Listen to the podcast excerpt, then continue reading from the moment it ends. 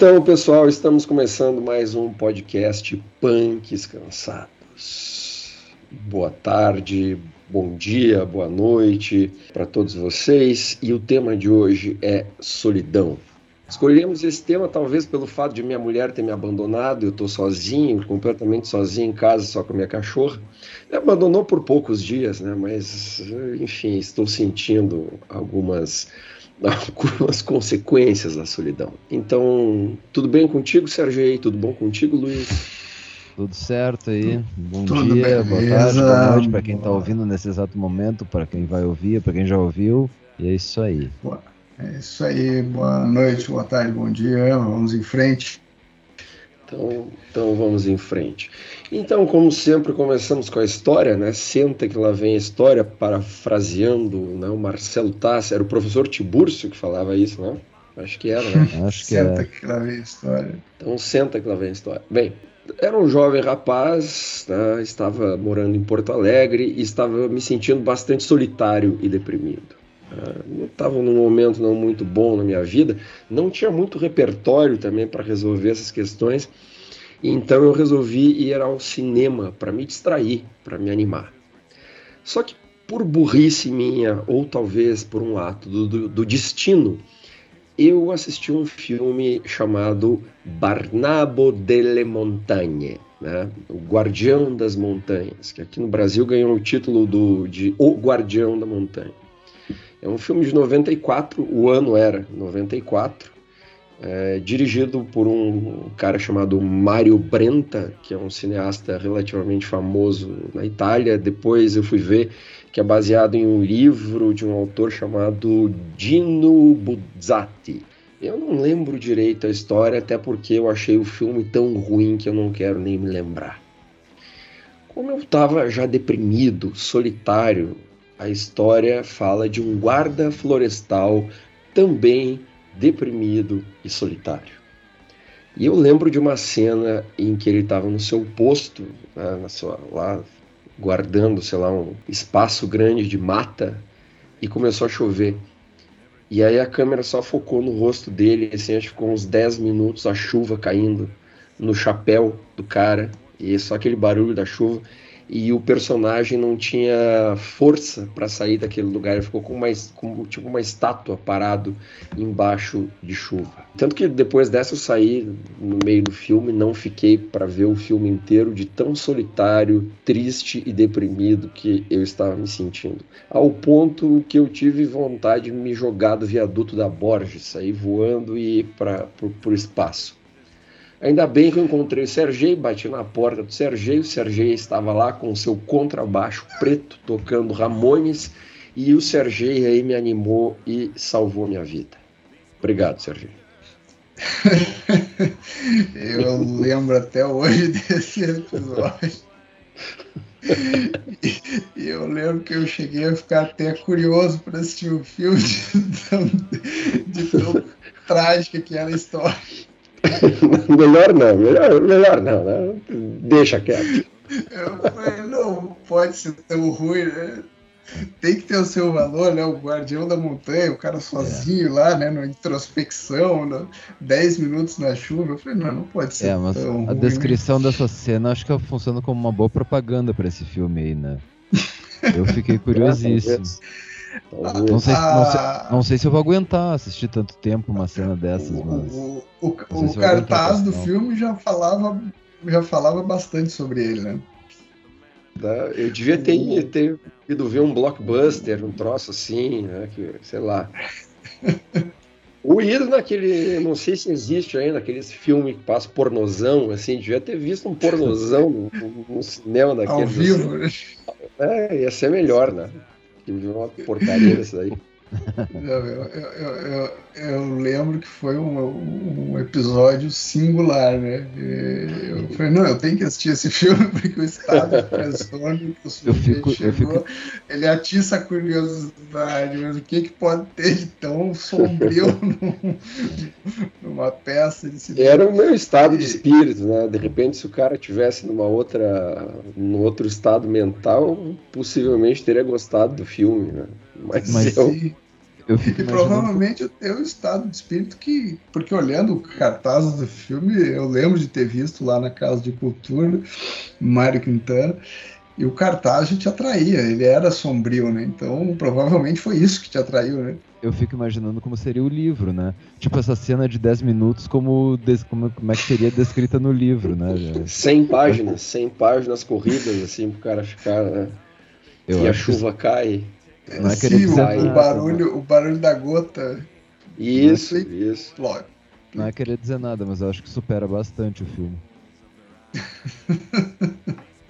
De qualquer forma, felizmente hoje, né, estamos, eh, pelo menos, Sim, estamos nos sentindo menos solitários e, Sim, mas é. esse é um tema interessante de ser discutido, né? Sérgio, você fez um, é. uma espécie de levantamento, né, de, de um, um arrazoado histórico da solidão ou de como a humanidade percebe a solidão. É, primeiramente a gente chegou aí a um, a um a Borges teve um cadáver a menos, então isso já é um ponto positivo. Desde os primórdios da humanidade, os seres humanos se condicionaram a viver em grupos, pois estar sozinho significava ser uma presa mais fácil que as demais. Então a vida em grupo se tornou uma condição biológica natural. E a solidão, como conhecemos hoje, começou no final do Renascimento, foi onde começou o foco no individual e a coletividade comum na Idade Média passou a ser deixada de lado. E também a, o surgimento da teologia protestante deu grande importância à responsabilidade individual. E isso foi acelerado durante a Revolução Industrial, onde as pessoas migraram de suas comunidades para as cidades em busca de trabalho e, de maneira geral, é, passaram a viver mais sozinhas. Né? E à medida que a modernidade foi avançando, mais essa condição se tornou comum. Até tem um vídeo muito legal daquele canal Kurzgesagt in a Nutshell.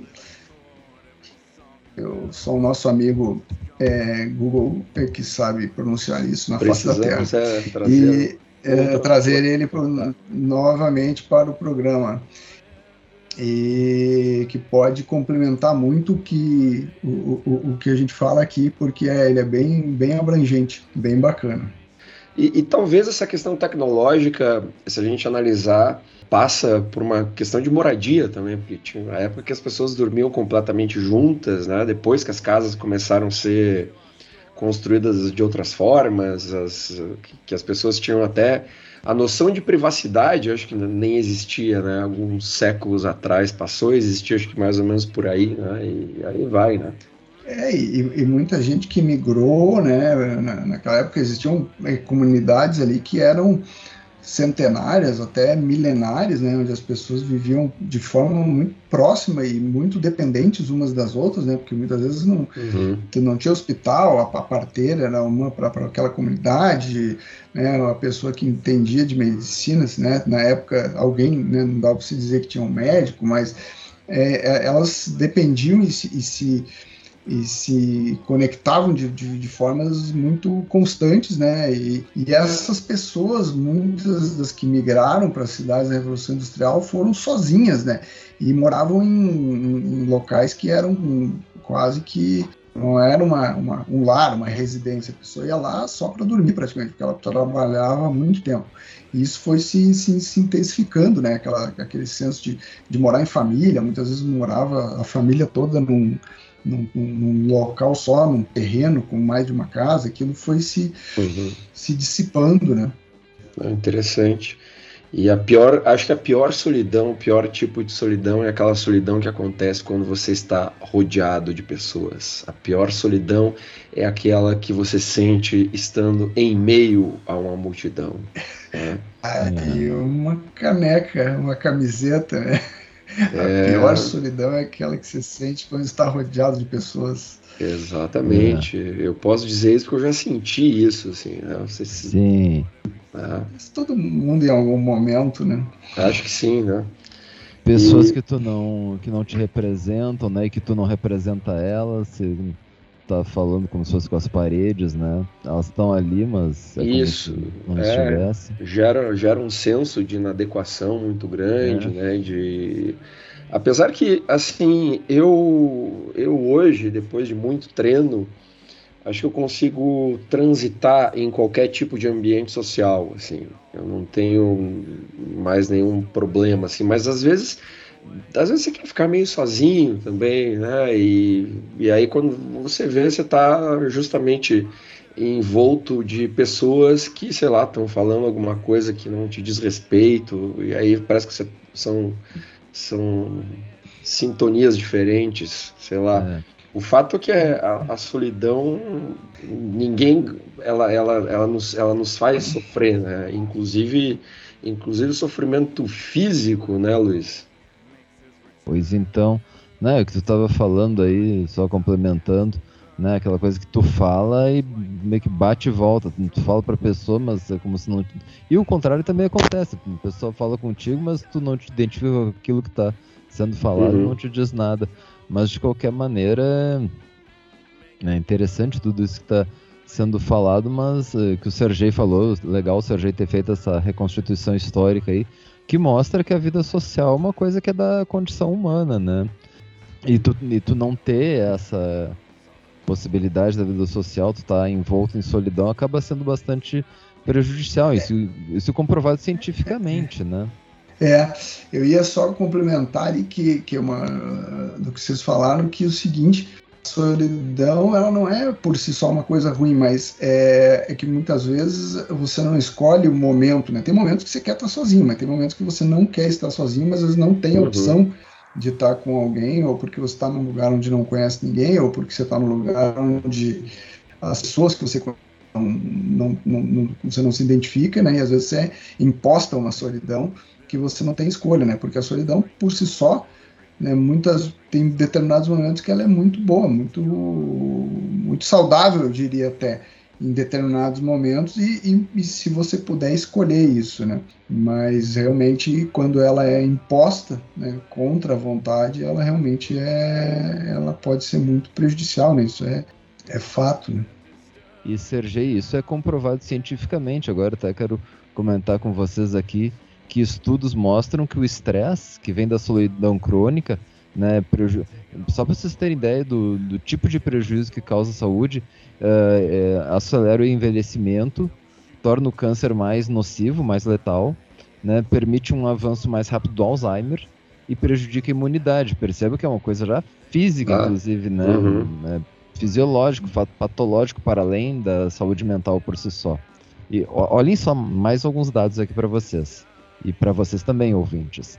Uh, a solidão é duas vezes mais mortal do que a obesidade e tão mortal quanto fumar um maço de cigarros por dia.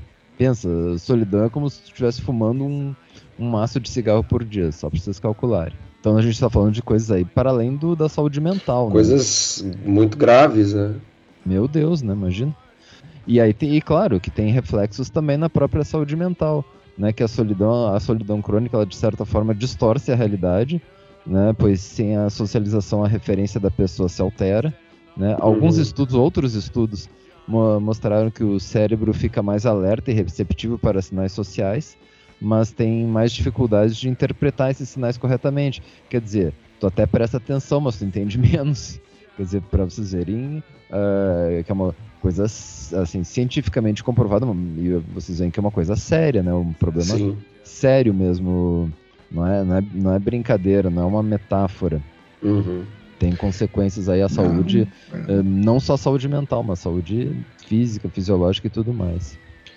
É, e, e, e, o problema é que tem cada vez mais gente se sentindo sozinha, né? A gente nunca, a gente nunca teve, nunca estivemos tão conectados.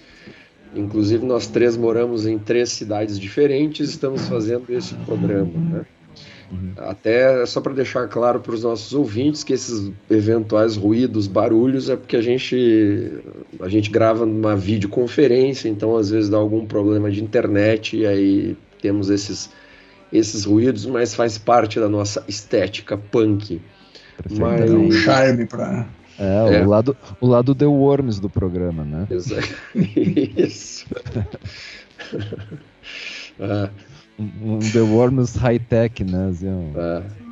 Mas, falando nesse negócio high-tech, então, né, a gente nunca estivemos tão conectados, só que isso acaba gerando também solidão e cada vez mais pessoas se sentem mais sozinhas em mais lugares do mundo.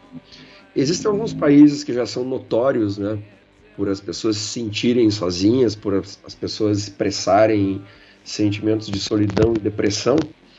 Um desses países é o Japão, que tem uma cultura que é muito mais rígida, que é muito mais exigente, e faz com que lá tenha surgido um fenômeno chamado Hikikomori, que são pessoas geralmente jovens que se isolam de absolutamente tudo. Então, o, o padrão de comportamento delas é que elas dormem durante o dia e saem pela noite para, enfim, comprar comida, fazer alguma coisa, justamente para evitar encontrar pessoas. E nessa condição, hoje existe mais de meio milhão de pessoas no Japão, segundo a matéria que, que a gente leu aqui da BBC, aí tem mais outros veículos de comunicação que depois a gente faz a referência lá no Instagram. Esse termo foi criado em 1998 né, por um psicólogo lá do Japão chamado Tamaki Saito, que escreveu um livro sobre adolescentes, o isolamento social dos adolescentes.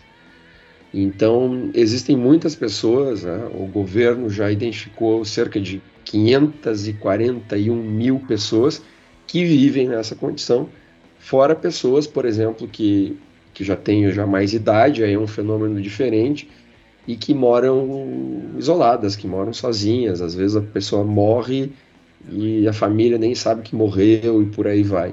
Então é algo bastante complicado. Não acontece só no Japão, mas o Japão é um dos, é um dos exemplos talvez mais, mais drásticos dessa, desses efeitos da solidão. É uma, é uma loucura, né? Se você para pensar, e o, e o Japão, ele tem, eu lembro de histórias é, de pessoas que se mudavam para Tóquio para trabalhar, né, e coisa e tal, e moravam é, umas espécies de uns hotéis, né, não sei se seriam exatamente hotéis, mas que eram o cara, o, o, que o cara chegava e ia, né, sei lá se tinha, devia ter banheiro, alguma coisa, mas o cara morava numa, tipo, uma gaveta, assim, parecia um negócio daqueles de ah, aquele é o... né? Ah, sim, uhum. mas aquele lá é, é pro executivo, porque eles têm, eles têm uma cultura bastante interessante, né? O cara trabalha, trabalha, trabalha, aí eles chegam numa altura da, da noite e aí eles vão pros botecos encher a cara. E aí o cara que perde o trem para voltar, por exemplo, que mora na periferia de Tóquio, ele às vezes fica nesses hotéis, esses hotéis cápsulas, né? Que deve dar uma claustrofobia desgraçada dormir no negócio daquele lá. Imagina, né, cara? O cara já passa o dia inteiro, porque eles têm uma, cultura que não bem diferente da nossa, né? Que é um, um, um povo mais caloroso, eles já são um povo muito mais, né? Não é nem julgamento, nada, mas é a cultura deles, e aí o cara ainda passa o dia trabalhando, né? De uma forma mais isolada e de noite o cara vai dormir numa gaveta é, é para matar, né? Mas tem que tomar uma garrafa de saque para aguentar o negócio. muito saque para aguentar é. o tranco. E mas falando, aproveitando que a gente está falando em japoneses, né, a, a, a sensacional história do daquele soldado japonês que não ficou sabendo que a Segunda Guerra ah, Mundial é tinha acabado. É, o, o, o, Hiro Onoda, e, e, ele ficou escondido em Lubang, uma ilha nas Filipinas. Né, é, ele foi mandado para lá pra, na época que o Japão estava né, sendo já é, espremido né, pelo, já no fim da guerra. E ele foi mandado lá para defender as linhas japonesas com o pelotão dele e, a, e, e, lá ele ficou e como todos sabem a, a, Segunda Guerra acabou em 1945, mas ele ficou escondido, isolado numa, numa dessas ilhas lá das Filipinas e foi ficando por lá. E como ficou? Ele foi de, chegou a ser declarado morto pelo governo japonês em 1959, mas só voltou para o Japão em 1974. E depois disso ele chegou a publicar um livro de memórias que virou um filme, foi lançado no ano passado. O filme é, se chama Onoda, 10 mil noites na selva. e aqui no Brasil vai estrear em agosto de 2022. E então é uma história, ela chega a ser, chega no beirar o absurdo, assim, né? Uhum. Eles mandavam pelotões e ele e, e ele e, os comparsas deles lá do pelotão dele, eles continuaram matando gente, né? É, civis, né? E por muito tempo, porque eles não acreditavam, né? Os caras chegaram a, a jogar folhetos lá, né? Dizendo que a guerra tinha ah, é acabado e coisa e tal. E, e eles acharam que era mentira. Né? E eles que era mentira do que era, que era uma, uma, um truque dos, dos aliados para convencer ele a, a, se expor, né? Se entregar e para ser morto. E ele, e ele foi, cara, pensa. E tem, e tem uma história interessante que é, depois parece que ele veio morar no Brasil, né? Sério? Ele veio, ele veio morar no Brasil. Eu li na, naquele. Acho que naquele sutil arte de Garo Foda-se. O, o cara conta a história dele e fala que ele veio depois que ele, ele voltou para o Japão e aí ele ficou, é, é, acho que extremamente deprimido, né? Porque ele viu que o Japão não era mais aquele Japão que ele que ele, que ele jurou defender e, e ele ficou deprimido. Se eu não me engano, ele veio morar no Brasil, cara. Ah, veio pro Tem lugar, certo? Veio fazer veio? festa, né? Tomar Sim, veio tirar o atraso. Né? Tirar o atraso, né? Imagina aqui o pessoal, todo mundo gente boa, todo mundo bebendo num, num troço legal, assim, né? É, isso. Necessita de confirmação, se eu não me engano, é, é isso eu aí. Não sabia, cara, não sabia que ele tinha vindo morar no Brasil. Mas enfim, esse filme eu não quero assistir, assim como. Imagina assistir os dois, né? Um na sequência do é, outro. É, um na sequência do outro, aí, aí não dá certo. Não, e se uma, se uma história dessa fosse proposta, fosse proposta como uma história de ficção, iam dizer, não, para, isso aí é inverossímil, né? Tá Sim, tá exatamente. Tá forçando a barra. Né? Exagero, né, né cara? É, é não. Tem que ter um pouco mais de veracidade essa tua ficção aí, né? Uhum. É, às vezes a realidade é ultrapassa em muito a nossa, nossa capacidade de imaginar coisas. É. Como, como, por exemplo, assim, sempre, quando eu lembro dessa questão de solidão, e agora que o Sérgio falou do, aí do. Como é que é o nome dele? É, Hiro. Noda. O Noda. Noda. Passou, tá, passou 30 anos esperando, achando que a guerra tinha continuado.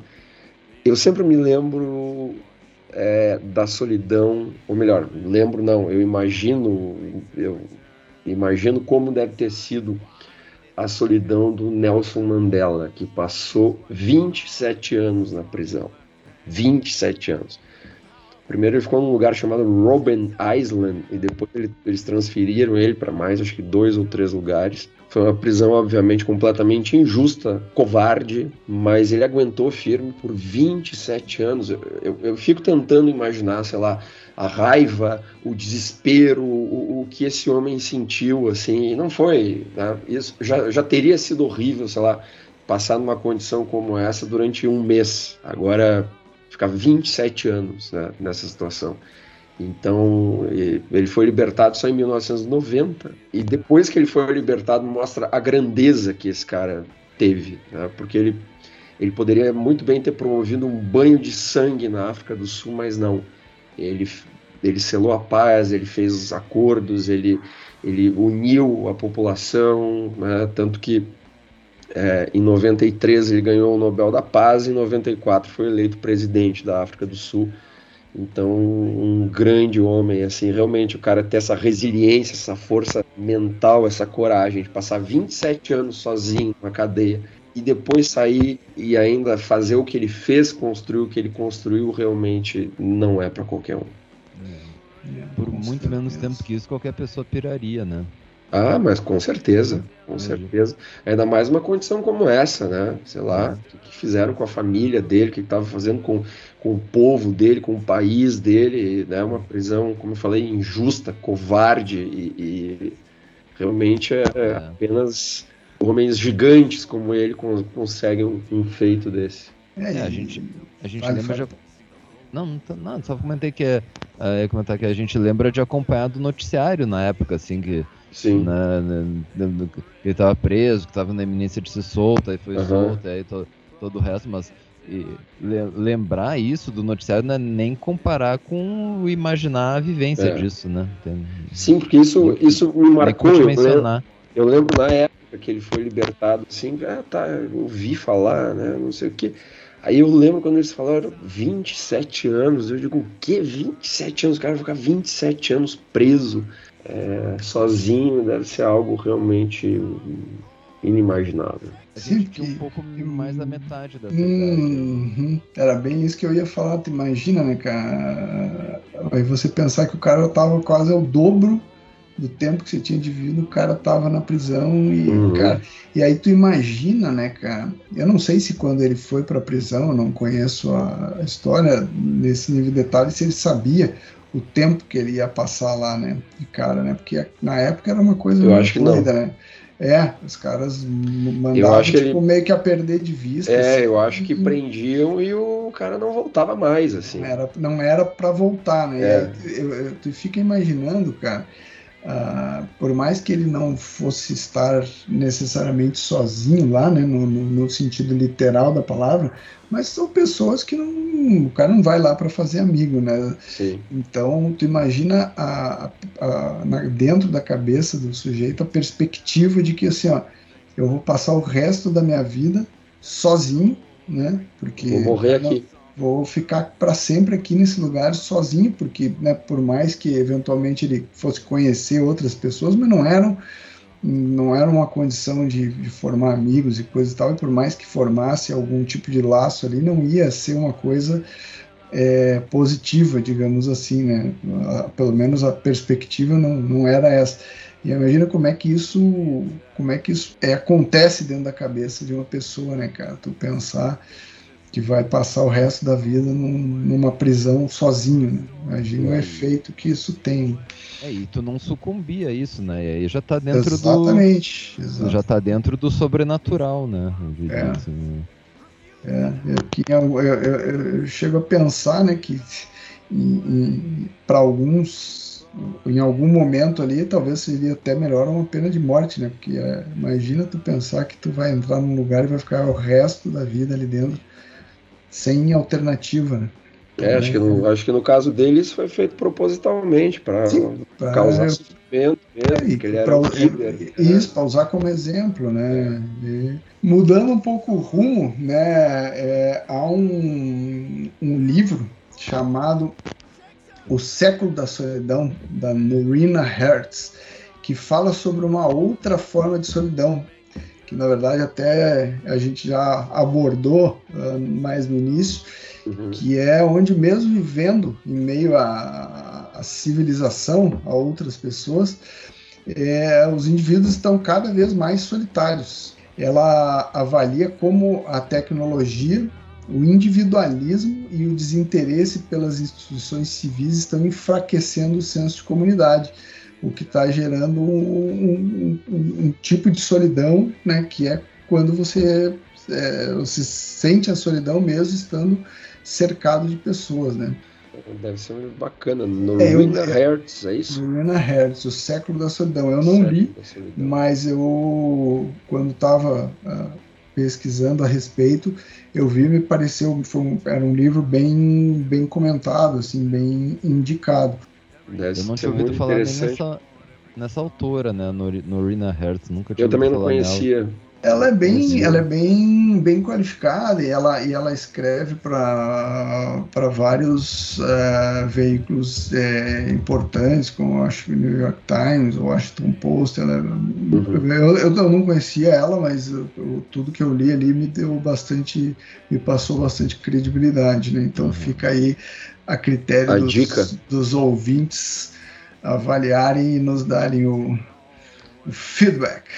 Mais uma é, contribuição te... deste podcast. É, é um, é um tema que faz. Isso que ela aborda faz total sentido, né? Porque todo mundo, às vezes, você está conversando num grupo de pessoas e as pessoas nem mais se dão as pessoas perderam a vergonha ou não se dão mais conta, né? Porque você está conversando com a pessoa e ela simplesmente deixa de conversar contigo para ficar falando com outra pessoa no celular.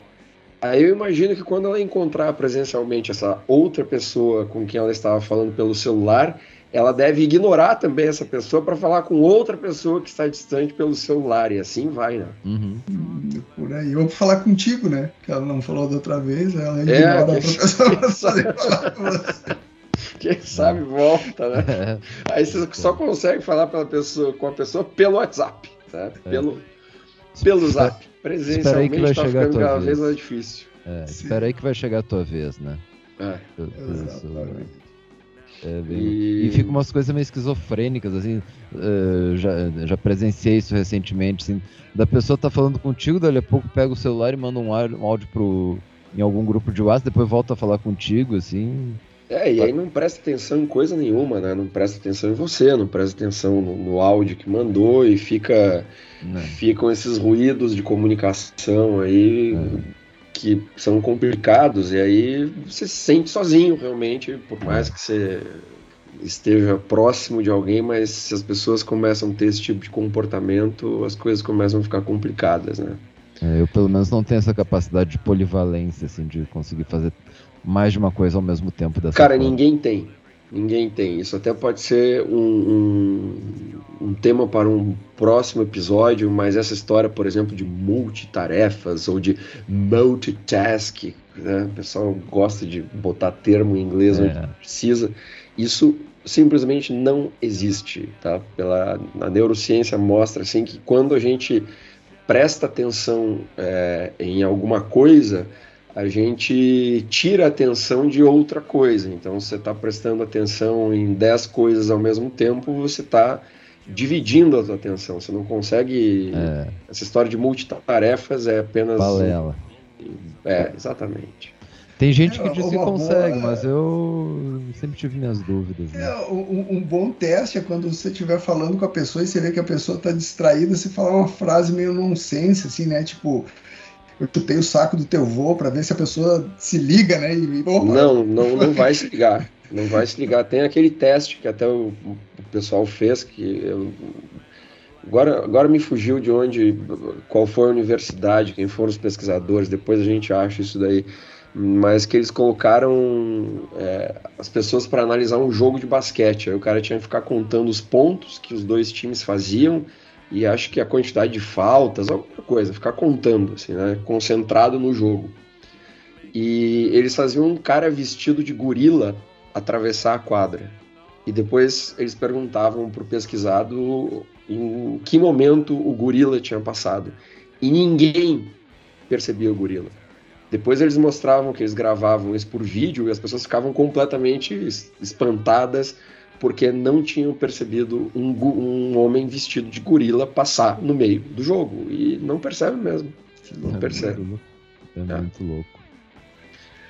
E falando de, de, livros, né, já que nós somos, nós temos uma audiência muito letrada, inclusive, tanto que o episódio passado foi um sucesso de público, de crítica, e, e nosso Ninguém 4 nunca vendeu tantos livros na vida, inclusive agora ele está mais um pouquinho, possivelmente ele vai já é, fazer parte da, da lista dos mais vendidos da Veja ou de sei lá o que. Então, o nosso Ninguém 4 fez um baita de um programa aqui com a gente. Felizmente, a nossa audiência é, está comprando o sensacional livro A Última Noite das Bicicletas.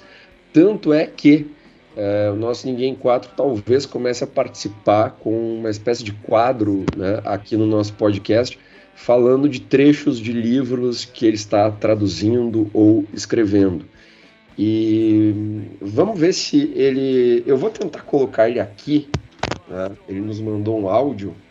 Eu vou ver como é que fica o áudio por aqui. Deixa eu ver se eu acho o nosso ninguém aqui. Cadê o nosso ninguém? Vamos, vamos lá. Vamos ver. Então, com a palavra, o nosso Ninguém 4, falando de um livro uh, que ele traduziu que se chama, é um livro do Bukowski, tá? Que se chama Você fica tão sozinho às vezes que até faz sentido. É um livro de poemas do Bukowski. Então, com a palavra novamente o nosso querido Ninguém 4. Alô, irmãos ninguéms. Vou ler para vocês o poema que dá título ao livro do Bukowski chamado Você Fica Tão Sozinho às Vezes que Até Faz Sentido, traduzido por mim e publicado pela LPM em 2018. You Get So Alone at Times That Just Makes Sense. Esse poema foi escrito especialmente para nós, estudantes da palavra e do percurso. Lá vai. Quando era um escritor passando fome, eu costumava ler os principais escritores nas principais revistas, na biblioteca, é claro, e isso me deixava muito mal porque, sendo um estudante da palavra e do percurso, eu percebia que eles eram impostores. Eu conseguia captar cada emoção falsa, cada fingimento rematado, e eu acabava sentindo que os editores viviam no mundo da lua ou sofriam pressão política para publicar panelinhas de poder. Mas apenas continuei escrevendo e não comendo muito, caí de 89 quilos para 62, mas adquiri muita prática datilografando e lendo cartas de rejeição. Foi quando cheguei aos 62 quilos que eu disse que vá tudo pro inferno, parei de datilografar e me concentrei na bebida e nas ruas e nas damas das ruas pelo menos aquelas pessoas não liam a Harper's, The Atlantic ou Poetry, a Magazine of Verse. E, francamente, foi uma justa e refrescante folga de 10 anos. Então voltei e tentei de novo para constatar que os editores ainda viviam no mundo da lua e ou etc. Mas eu tinha subido a 102 quilos, descansado e cheio de música de fundo pronto para dar mais um tiro no escuro. Olha aí. Sensacional participação aí do Ilustre Ninguém 4. Do Ilustre Ninguém 4, né? Mais um ninguém se tornando alguém aqui nesse podcast, né? Por meio desse podcast. Exatamente. Um, um, um ninguém promovido aí a, a membro a integrante do Punks Cansado. Isso, a gente vai. O, o nosso objetivo é, é, daqui a pouco ter umas 50 pessoas fazendo esse podcast aqui. Vai ser um. Né? Justamente para daí a gente consegue virar ninguém mesmo, né? Porque aí a nossa, nossa individualidade ela vai se diluir no meio da, da gritaria que vai ter esse podcast. É. Vai ser uma terra de ninguém isso aqui. Exatamente, esse podcast vai ser a terra de ninguém. Boa, boa camiseta, hein? Muita Terra gente, de ninguém. Muita gente é. disputando aí para ser ninguém também, com a chance de ascender socialmente, né? Sim, daqui a pouco as pessoas vão começar a disputar para, para serem ninguém, né? A gente vai mudar. Vai ser, um, vai ser uma opção né? de vida. Ascender é. socialmente foi, foi ótimo. É. Mas uh, muito obrigado, Ninguém Quase, por mais uma participação. Espero que esse quadro se perpetue, né? Porque realmente é, as pessoas que, que nos ouvem gostaram bastante da, da participação do Ninguém 4. Enriquece bastante o, o, é. o conteúdo. Mas, Luiz, a gente até agora falou do lado ruim da solidão. Existe o lado bom da solidão? Pois é, eu ia comentar exatamente isso agora, que o, o, o bate-papo tomou um, um, ar mais alegre, mais solar aqui, né? Da, vendo por per perspectivas mais positivas, até de ascensão social aqui que a gente estava conversando. E sim, eu percebo que tem o lado bom da solidão. Né? Uhum. Aquilo, assim, não apenas um lado bom, mas algo fundamental para a vida humana. Imagina a pessoa que não tem em nenhum momento tem um momento de solidão, como é que ela vai processar as, as informações, as vivências com as quais ela se depara no, no seu dia a dia? Né? Ainda uhum. mais assim, no mundo em que a gente está é, permanentemente é, recebendo informação de todas as procedências por meio de computador, de celular, de internet. É, então a gente está sempre recebendo informação, ingerindo informação. E se tu não tem um momento de solidão, como é que tu vai digerir esse caminhão de conteúdo, né? E aqui eu não tô querendo longe de mim, né, ser saudosista nem nada, já no nosso tempo é que era bom. Muito pelo contrário, eu prefiro muito mais os, os tempos atuais do, do que, sei lá, 30 anos atrás, em termos de acesso à informação, acesso a, a, conteúdos que era muito mais difícil há 30 anos atrás. A gente nem poderia estar fazendo esse podcast que tanto nos alegra, né? Aliás, esse podcast é mais um exemplo do quanto os tempos atuais são melhores do que os tempos uhum. anteriores. Então, longe de mim querer ser saudosista e tudo mais, né? Não me imagino voltando a viver no mundo sem computador, celular, internet, né? E principalmente a internet sem fio. Mas tem o seguinte, né? Que esse o avanço desses, desses recursos uh, praticamente acabou o nosso tempo ocioso, aquilo que a gente pode chamar de tempo ocioso. Né? É muito difícil hoje tu ficar sem fazer nada, tu sempre tem alguma opção. Né? Sempre tem que acessar uh, quando tu bem entender. Por exemplo, há 30 anos atrás a gente tinha apenas TV aberta, em que as atrações elas uh, eram em número restrito, né, eram aquelas opções, e tu só podia ver naqueles horários. Hoje não, tu pode ver o que tu quiser no horário que tu quiser. Né, e, e também, para além dos conteúdos em si, hoje a gente sempre tem com quem conversar. Eu sempre falo assim, vejo assim a gurizada, eu fico imaginando assim, é impensável para pessoas que hoje têm 20 anos, por exemplo, por exemplo, alunos, assim, pessoas que estudam, colégio, universidade, é impensável se encontrarem de manhã e só voltar a se encontrar de novo a tomar contato na manhã do dia seguinte. Uhum. É, isso é impossível. No nosso tempo era assim, tipo, tu encontrava os teus colegas, né, tipo, eu estudava de manhã e eu só ia tomar contato com esses meus colegas na manhã do dia seguinte. Então, quer dizer, na verdade, esse cenário todo que eu tô falando, dá para dizer o seguinte: acabou a solidão. É, e, e, isso mesmo. Olha, olha que frase, ó. Também, ó, Sérgio, anota aí que essa também vai pra caneca. Vai, vai, eu não ia interromper, mas Hã? eu pensei a mesma coisa. Acabou a solidão. olha só. Que e frase, aí tem um. De... É, eu e, e, tem um detalhe também, mesmo Nietzsche, que. Nietzsche, só, só, um pouquinho, desculpa. Nietzsche falou Deus está morto, Luiz falou acabou a solidão. Olha aí. Acabou a solidão.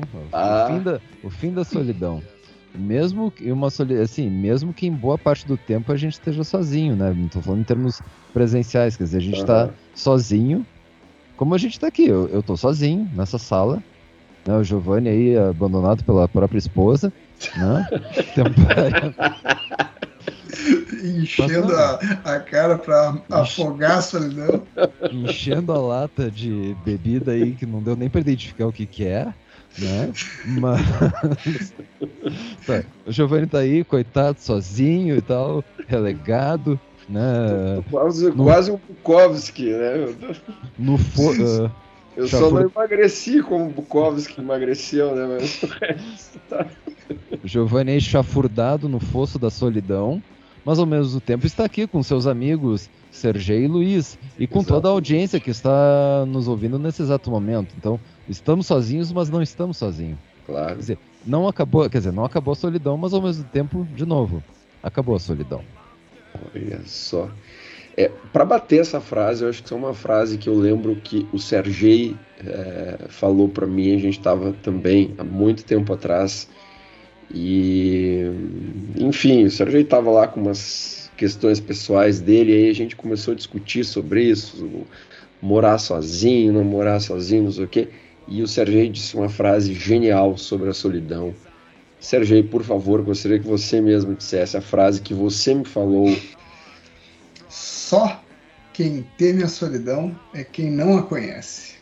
Olha aí, que Vou aplaudir vocês dois. A frase de vocês dois acabou a solidão e só quem teme a solidão é quem não a conhece. Mas eu confesso, eu confesso que eu gostei mais da do Sergei, assim, é mais complexa, né? Só ah, quem ah, teme também. a solidão é a quem não Sergei conhece. é muito melhor do que a tua. A minha é mais punk, assim, né? Ela, mas você vê que a do Sergei é mais punk, mas tem uma pegada Bukowski. Era, aí, era, era, era, e era uma época muito Bukowskiana, digamos assim, né? A gente uhum. vivia numa, numa espécie de sarjeta, né?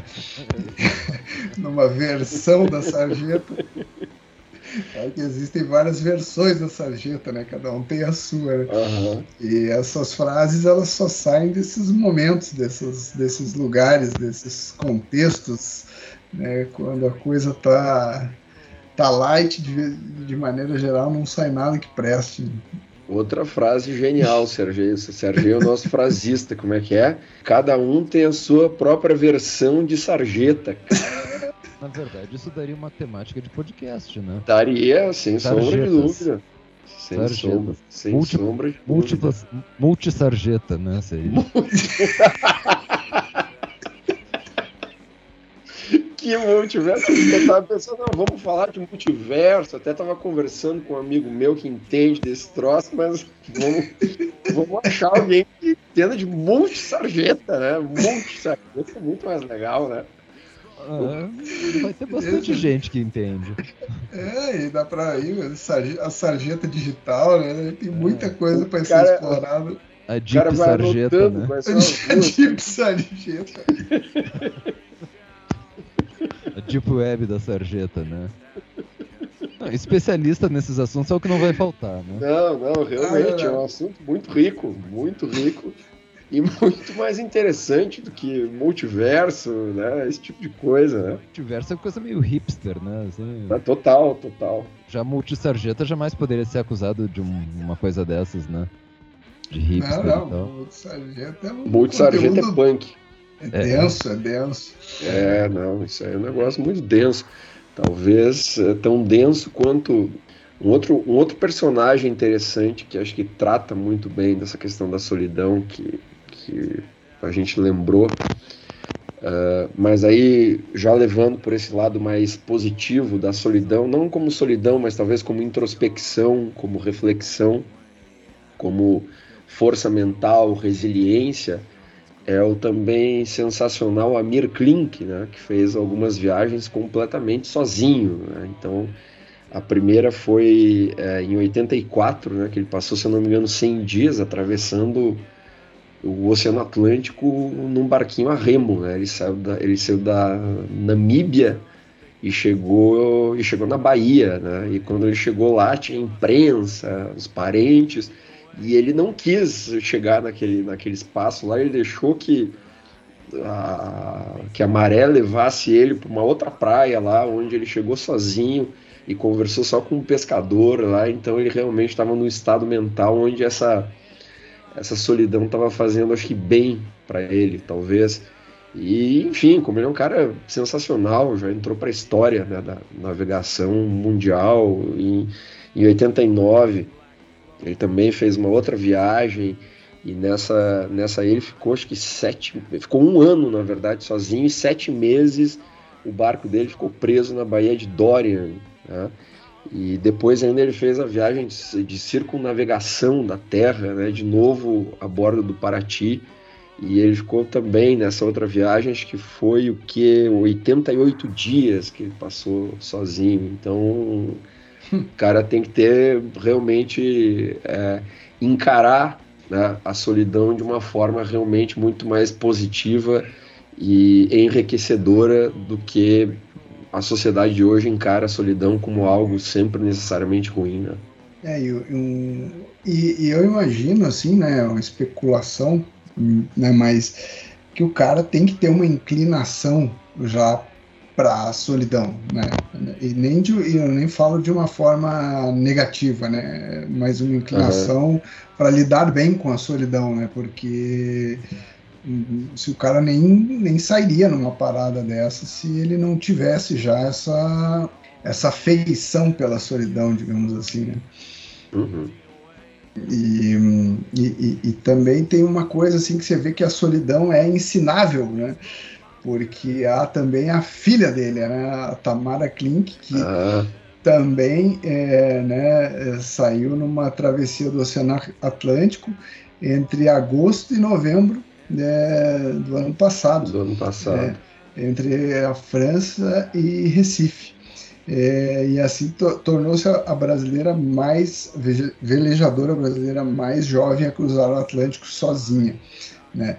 E só que ela não é uma, uma representante da solidão raiz como o, o, pai dela, né?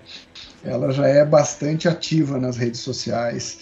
Então ela, o Amir já é um cara mais avesso a esses recursos, uhum. né? Mas ainda bem, porque e o conteúdo dela é muito legal, assim, eu cheguei a ver alguns vídeos dela assim no, no ano passado, quando ela tava, quando até eu ouvi falar dela, é em função exatamente.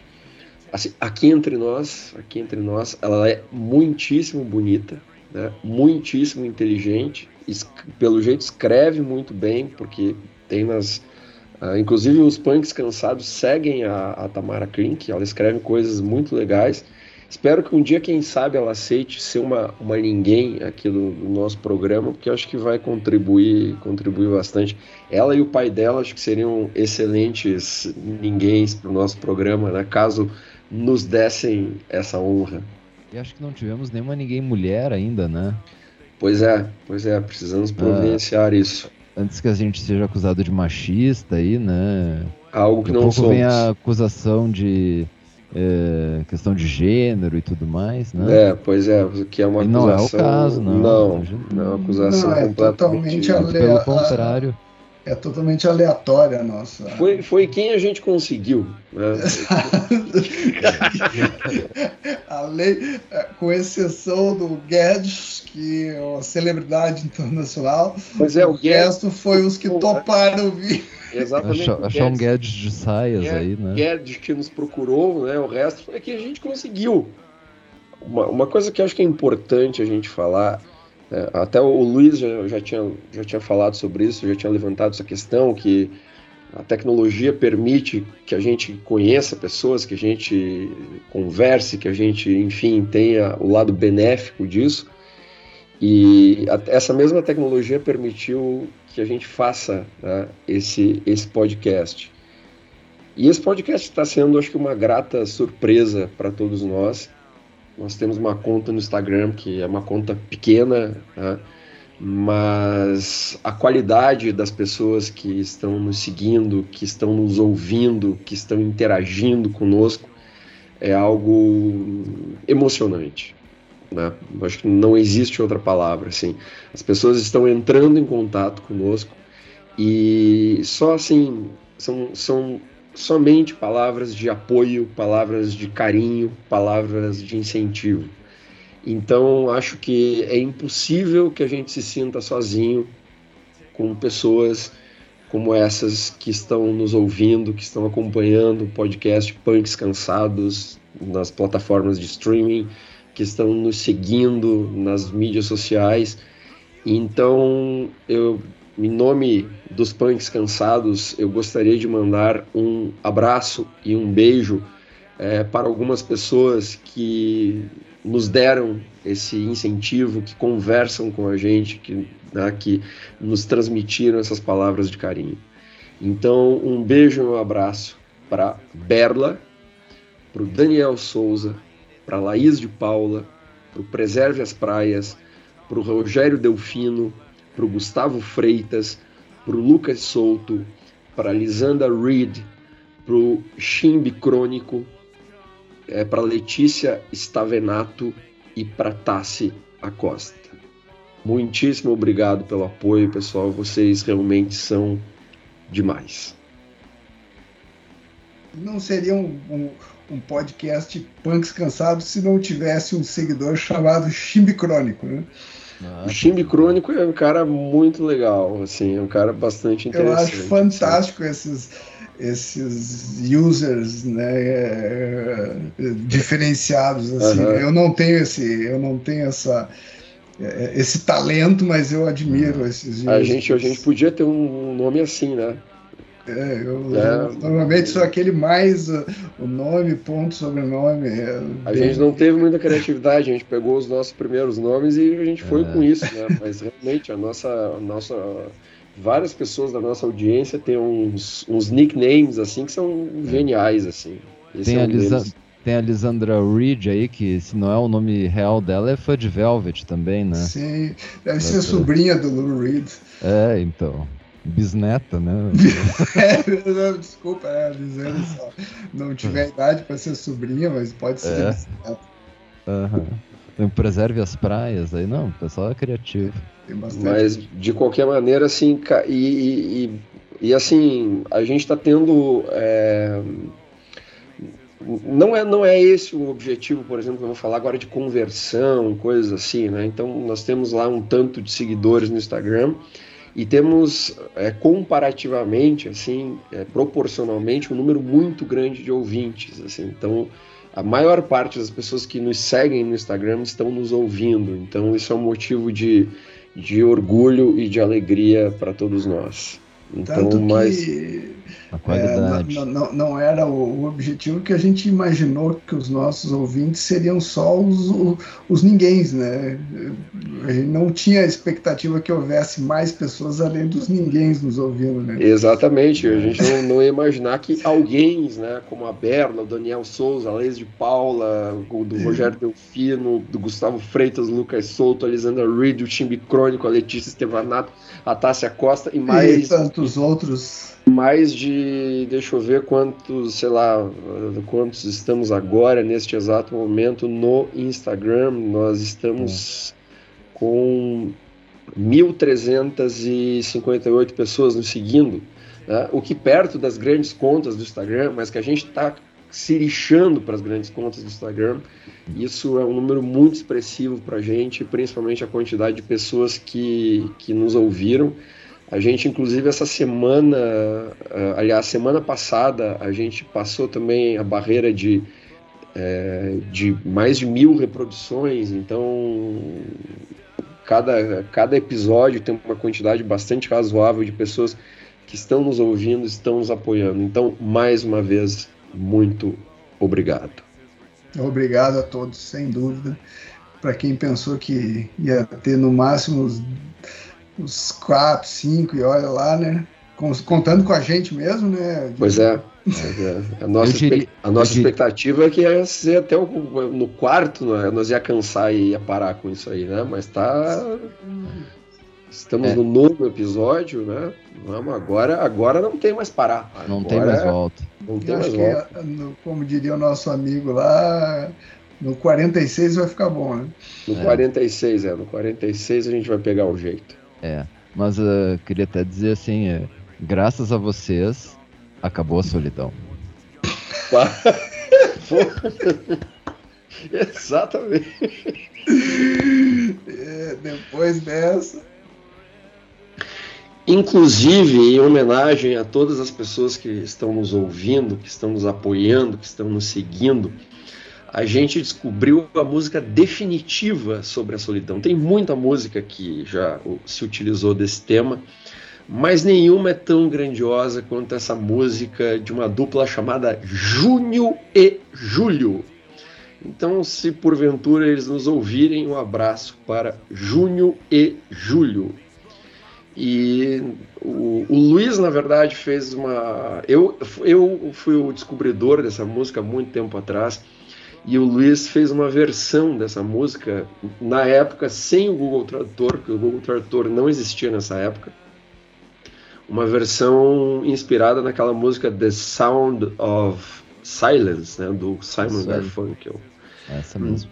Então vamos lá, essa versão da, dessa música definitiva sobre a solidão dos autores Júnior e Júlio versão do nosso querido Luiz. Então o nome da música é Stop Solidão. Então vamos lá. A gente já sofreu demais. Pra que mentir pro coração? Vem tirar roupa e me abraça cair da taça sobre a mesa, sobremesa. Que beleza! Stop, solidão. A gente já sofreu demais. Pra que mentir pro coração? Vem tirar roupa e me abraça. Deixa o vinho cair da taça sobre a mesa. Sobre mesa, que beleza. Stop.